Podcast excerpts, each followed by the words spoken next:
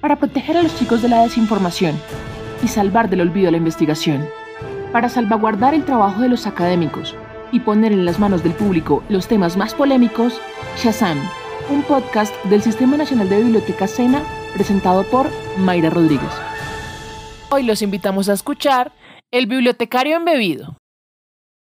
Uno de los términos que más me gusta en el mundo de las bibliotecas es el del bibliotecario embebido. Ojo, embebido, no bebido. Y me gusta mucho porque nos hace ver como seres poderosos y capaces.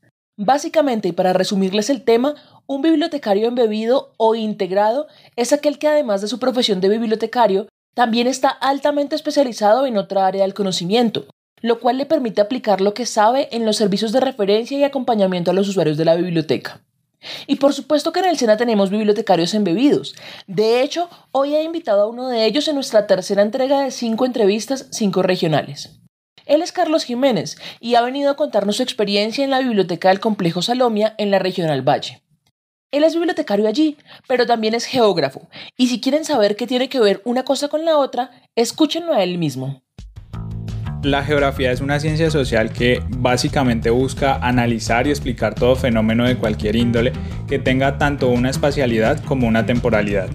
Desde antes de graduarme encontré que esos fenómenos también se incluían en el campo de la biblioteca y el mundo informacional. Inicialmente, recuerdo que me vinculé como apoyo a un colega en una beca del Ministerio de Cultura, en la cual él había sido ganador de una pasantía en bibliotecas públicas. El fin era básico, ayudarlo en procesos de resignificación de espacios, en este caso, una zona rural afectada fuertemente por el conflicto armado, un pequeño pero hermoso corregimiento en el departamento del Cauca llamado Mondomo. La experiencia en Mondomo fue muy enriquecedora, pues aprendí a escuchar esa realidad tan silenciada por años, esa realidad que los de la vida urbana quizá por nuestras comodidades hemos ignorado. Trabajar con niños quienes a pesar de tantas diferencias e inequidades acudían diariamente a la biblioteca y la sentían como un espacio seguro fue algo maravilloso. Carlos, pero cuéntanos un poquito más. ¿A qué te refieres con procesos de resignificación de espacios? Bueno, Mayra, la resignificación de los espacios en este hermoso territorio consistió en identificar los espacios con cargas emocionales negativas por parte de los habitantes a través de lo que se llama la cartografía social. Es decir, ellos nos contaban sus sentimientos y sus historias a través de un mapa. Para luego de la identificación, lograr por medio de actividades culturales siempre lideradas por la biblioteca pública la generación de un nuevo sentimiento hacia ese espacio. En la geografía lo conocemos como la topofobia y la toponimia. ¿Y en qué otros espacios has trabajado desde esta propuesta de vincular biblioteca y geografía?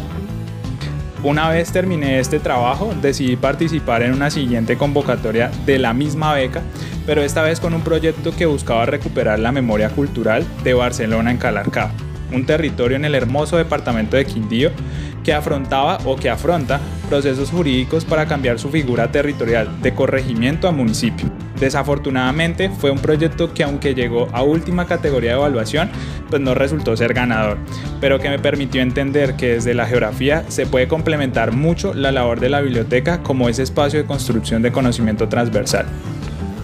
¿Y cómo ha sido tu trabajo con el SENA? Bueno, Mayra, en el SENA completaré siete meses de haber ingresado y ha sido una experiencia maravillosa poder apoyar a un gran equipo en procesos culturales y formativos. Siempre he sido muy inquieto académicamente y desde este espacio he aprovechado oportunidades para poder desdibujar esa imagen que se tiene de la biblioteca como un espacio de cuatro paredes, un espacio que solo encierra a alguien que te recomienda hacer silencio y o te presta un servicio informacional. Yo pienso que desde la biblioteca se pueden impactar vidas, se pueden llevar procesos de recuperación de identidad, como también impulsar procesos de consolidación del conocimiento con espacios de debates, conversatorios, donde todos tengan una voz y una historia que contar. Desde el inicio en el SENA, yo sabía que se podían mejorar los servicios, razón por la cual propuse un proyecto de caracterización de usuarios. Esto con el fin de identificar las habilidades y los conocimientos de los aprendices, lo cual permite fortalecer el proceso de aprendizaje creo que es algo que tengo muy claro y es que el aprendizaje no es llegar a un salón de clase con la mente en blanco. Todos llegan con saberes y que si lo sabemos utilizar será un proceso maravilloso. ¿En qué consiste ese proyecto de caracterización de usuarios? La idea surgió como un cuestionamiento al ¿y qué podemos hacer para mejorar nuestros servicios como biblioteca? Y efectivamente así se ha ido desarrollando, siempre siguiendo este fin consiste en el envío de un formato precaracterización a los aprendices una vez se concreta con el instructor el programa de las seis sesiones de talleres informacionales. Este formato es un formulario sencillo que básicamente indaga sobre las habilidades informacionales y el uso de estas herramientas digitales que se han propuesto desde el sistema de biblioteca SENA para los procesos de formación. Luego se procesa la, la, información de forma automática en una macro que ha sido creada en Excel con el fin de conocer el nivel de las habilidades que traen los chicos al recibir el taller. Y esto es algo muy importante, si conocen estas herramientas que se han dispuesto para sus procesos de formación. Es así como desde mi profesión como geógrafo disfruto a diario aportando al desarrollo de la biblioteca y sus servicios. Yo sé que les ha pasado que escuchan una canción en la radio, en la lista automática de YouTube, en un podcast o en cualquier lado y les encanta, pero no tienen idea de cómo se llama. Duran horas y horas con el ritmo pegajoso grabado y no pueden buscarla porque tampoco saben lo que dice la letra. Les tengo la solución. Resulta que Google ha mejorado su algoritmo, de tal manera que ahora reconoce canciones con solo tararearlas o silbarlas. Es impresionante cómo lo hacen, pues transforman una melodía en una secuencia numérica, y cuando el usuario la canta, la silba o la tararea, Google convierte el sonido en otra secuencia numérica con la que puede emparejarla. Increíble. Aumentan las esperanzas para tener una vacuna contra el coronavirus para final de este año. A pesar de que la empresa Johnson Johnson tuvo que detener su estudio que ya iba en la tercera y última fase porque uno de los participantes se enfermó de manera inexplicable. Sin embargo, varias empresas dentro de las que se encuentran Pfizer, Moderna, Oxford y por supuesto la vacuna rusa Sputnik compiten en la carrera de ver quién sacará primero la vacuna. Pfizer solicitó la semana pasada los permisos necesarios para lanzar la vacuna de emergencia en los Estados Unidos, lanzamiento que se haría hacia el 3 de noviembre. Esperemos. Espero que el cuento de terror del capítulo pasado les haya gustado tanto como a mí, porque hoy continuamos con la imaginación de nuestros aprendices. El cuento de hoy se llama La Casa de Ceniza y fue escrito por Claudia Janet Novoa Munevar, una aprendiz del Centro de Formación de Talento Humano en Salud de la Regional Distrito Capital. Escúchenlo. En esta mañana fría, a principios de octubre, me rebelé. Sí, yo, Rafaelito, el niño bueno y sumiso que siempre hacía caso y que jamás daba que hacer. Por fin hice valer mi opinión y exclamé otra vez, ¡Mamá! Lo dije con un tono airado, como si eso me sirviera de algo, como si mis súplicas evitarían que pasara otra vez el receso escolar en casa de mi abuela Ubalda. Otra vez, sí señor, respondió mi mamá con tono autoritario. Acuérdate que la abuela es muy consentidora y el aire del campo te hará bien. Valiente argumento. Mi mamá no tuvo en cuenta que el internet no llegaba hasta la finca, que ni siquiera sería posible, ni suplicándoles a los santos a los que mi abuela les rezaba. Iba a estar incomunicado tres semanas completas. Para que entre la señal a ese lugar, debíamos subir hasta la loma del lamento, que quedaba a 15 minutos de la finca de mi abuela. Para llegar hasta allí, deberíamos pasar por la casa de ceniza y el puente del ahorcado. Le decían así porque hace más de 10 años en esa casa ocurrió una tragedia horrible. Cuentan los lugareños que el lugar estaba poseído, que a pesar de que el incendio había sucedido hacía muchos años, en las noches de octubre de ese lugar salía un olor particular a humo, como a carne quemada. Cuentan también que por si fuera poco, quienes no morían en la casa, pero que han vivido allí, se enloquecían y terminaban colgados en el puente del ahorcado. En las noches de octubre se alcanzaban a escuchar los lamentos que provenían de ese lugar. Mi abuela no le ponía atención a nada de eso. Pero ¿cómo le iba a poner atención si era sorda? No escuchaba ni el canto del gallo anunciando la llegada del nuevo día. comencé mi viaje involuntario a la casa de mi abuela Ubalda en compañía de mi perro fiel llamado Motas. Siempre decía que era un poodle, pero la verdad era un criollito que jamás creció. El viaje fue tortuoso y lento. Viajamos en flota, pues el auto de mamá estaba averiado. Después de cinco horas de camino, mi abuela me esperaba en el terminal y me advirtió que no pagaríamos más transporte. Por eso debíamos caminar hasta la finca.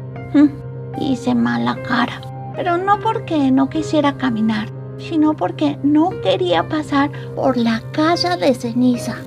Aunque era de día, me incomodaba profundamente ese sitio. Finalmente llegamos a la finca y mi perrito jugaba con las gallinas que estaban en la entrada. Todo estaba tal como lo recordaba. Sin embargo, algo en el ambiente era muy extraño. Mi perro lo notó pronto. Se encontraba incómodo y gruñía a la nada sin parar. En la noche, mi abuela se sentó en la mecedora, ubicada a la entrada de la casa. Era una escena muy tradicional en las fincas de la región. Pero algo raro sucedía ese día. La luna estaba llena como un queso y una breve neblina cubría la entrada. Era como una cortina terrorífica.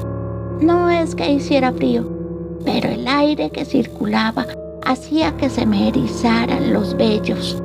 Le dije a mi abuela Ubalda que oráramos como lo hacíamos todas las noches y ella, con voz entrecortada, me decía que debíamos hacerlo más de lo que acostumbrábamos, porque en este octubre sí lo íbamos a necesitar. Muy asustado y sorprendido, le pregunté cuál era la razón de su comentario. Ella, con evasiva, se dedicaba a rezar y a rezar.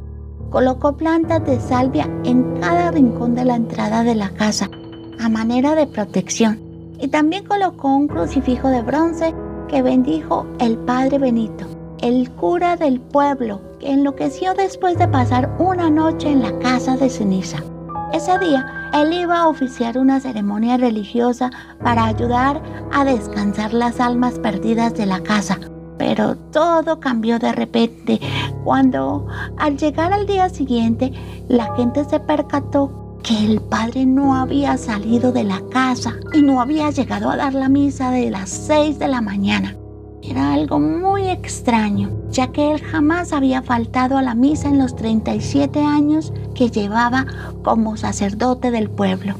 Ese día, a pesar del miedo, la gente entró a la casa de ceniza y fue allí donde encontraron al padre en uno de los rincones más oscuros y sombríos, expresando en su cara una horrible mueca de horror. Gritaba que el mundo se acabaría pronto y que las almas que habitaban en esa casa en poco tiempo iban a escapar y que sería en ese justo momento que el pueblo conocería el verdadero significado de la palabra horror. Eso es lo que decía la gente del pueblo. Como yo solo iba en vacaciones, me dediqué a escuchar y a escuchar. Nunca conocí a alguien que haya tenido una experiencia paranormal. Es más, nunca había visto nada extraño en ese lugar. Sin embargo, me incomodaba, me asustaba y me aterraba pensar que debía pasar por ese lugar. Menos mal estábamos en la casa, tranquilos y en paz. Cenamos con mi abuela y ella se veía inquieta y algo preocupada.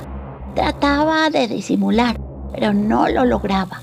No la quería bombardear con preguntas, pero al día siguiente hablaríamos con calma.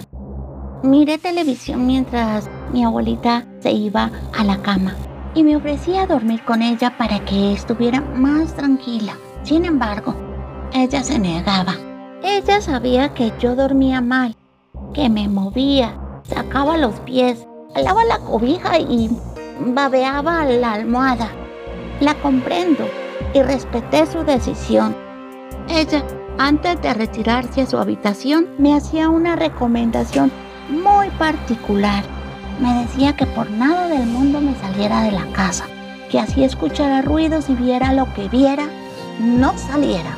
Me hizo prometérselo de una manera muy vehemente.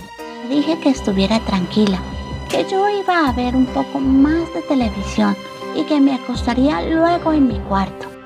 Comencé a sentirme dominado por el cansancio y el sueño. Justo en el momento que decidí apagar el televisor, escuché una leve risa fuera de la casa. ¿Sería que escuchaba mal? Me pregunté mientras me acercaba lentamente a la puerta. Pero en ese preciso instante recordé las palabras de mi abuela Walda. Por nada del mundo salgas de la casa. Así escuche ruidos y veas lo que veas. Por favor, no salgas. Un poco asustado, pero con la curiosidad a flor de piel, decidí asomarme a la ventana y vi una pequeña silueta que jugueteaba con un perro en el antejardín de la casa. Es en ese minuto que me di cuenta que mi pequeño perro Motas se quedó fuera de la casa. ¿Y ahora qué debía hacer? ¿Cómo abriría la puerta sin que mi abuela se diera cuenta? ¿Cómo rompería la promesa que le hice si ella estaba totalmente convencida de que la cumpliría? Y la más aterradora de todas las preguntas, ¿quién es ese niño? Eran las 3 de la mañana, se sentía el frío de la madrugada. Lo único cierto que yo sabía era que mi perro era mi mejor amigo y que no lo iba a dejar allí afuera por nada del mundo. En ese momento se me ocurrió que para evitar hacer ruido podía abrir una ventana y así impedir activar la trampa casa espantos de mi abuela. Podía salir sigilosamente por allí. Definitivamente iría por mi perro y no regresaría sin él. Cuando ejecuté mi plan, noté que Motas no estaba allí pero escuchaba la risa de un niño y me dejé guiar por ella. Divisé a mi perro corriendo hacia la casa de ceniza. La adrenalina corría por mi ser y sentía que el camino se hacía cada vez más largo. Me detuve cuando sentí que alguien me seguía y al voltear cuidadosamente vi que aquel niño que jugaba con mi perro ya no se encontraba frente a mí, sino a mi espalda. Sin embargo, Escuché chillar a mi perro dentro de la casa de ceniza. Hice como si no hubiera visto la silueta del niño y continué caminando. Escuché al pequeño cada vez más cerca, hasta que en un momento logré sentir su respiración en mi nuca. Al voltear de repente y sin aviso, me encontré con una cara fantasmal. ¿Qué estaba viendo? Era un rostro sin ojos, con una expresión más triste que terrorífica. Al ver este espanto, comprendí que era un habitante de la casa de ceniza. Corrí desesperadamente hacia el interior de la casa y antes de que pudiera reaccionar, me encontré en una sala tenebrosa que olía a quemado y a un pequeño perro carbonizado justo en la mesa de centro. Grité, lloré, me sentí impotente y el miedo empezó a recorrer todo mi cuerpo. Escuché la risa burlona del niño, pero ahora estaba acompañada de un llanto femenino. Observé a mi alrededor y no vi nada, solo humo y cenizas. Fue ahí cuando observé que el humo y las cenizas empezaba a formar una silueta femenina aterradora. Tenía la misma cara de la muerte. Corrí, tropecé y sentí como las huesudas manos tomaban mi pie. Me alaban con fuerza y, aunque traté de soltarme, no lo conseguí. En ese momento la voz fantasmal del niño decía, Mamá, este será el niño número 15 que vivirá eternamente conmigo. Ella respondió, Así es, mi pequeño hijo comprendí que mi fin había llegado. El aire me faltaba. Sentí humo en mis pulmones y mi cuerpo comenzó a arder entre las llamas. Recordé la promesa que le hice a mi abuela Ubalda y justo ahí, Desperté sudando, entre llantos y escalofríos. Luego me reí al caer en cuenta que mi abuela no se llamaba Ubalda, que yo no me llamaba Rafaelito que mi perro Motas estaba a mi lado. Al caer la noche, los temores se apoderan de mí. Esto fue todo por hoy. Les agradecemos por escucharnos y no olviden seguirnos en todas nuestras redes sociales. Nos encuentran en Facebook como Sistema de Bibliocena, en Instagram y en Spotify como Bibliocena y en YouTube como Biblioteca Cena Oficial. Este podcast estará disponible también en el repositorio institucional repositorio.cena.edu.co. Muchas gracias.